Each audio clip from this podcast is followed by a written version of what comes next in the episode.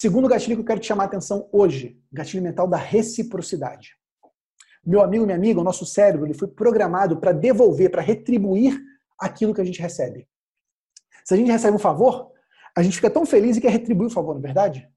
Se a gente recebe um insulto, a gente fica tão pé da vida que quer retribuir. Tá aí a vingança. Nosso cérebro foi programado dessa forma.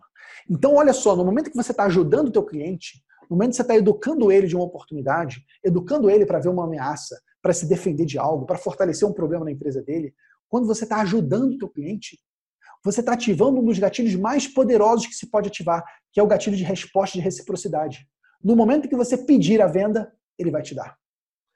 Porque você já ajudou tanto ele que fala: caramba, se esse cara já me ajudou tanto assim antes de ser cliente, imagina só quando for cliente dele.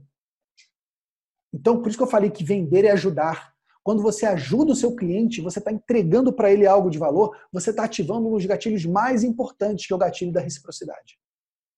Inclusive, reforço da própria autoridade, né? Porque quando você entrega algo de valor, significa que você entende do assunto.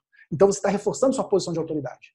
Por isso que vender serviços técnicos, serviços contábeis, a melhor estratégia é você educar o cliente. Quando você educa o cliente, ele vem. Quando você quer só vender serviço contábil, ele fala, já tem um contador. Isso não preciso.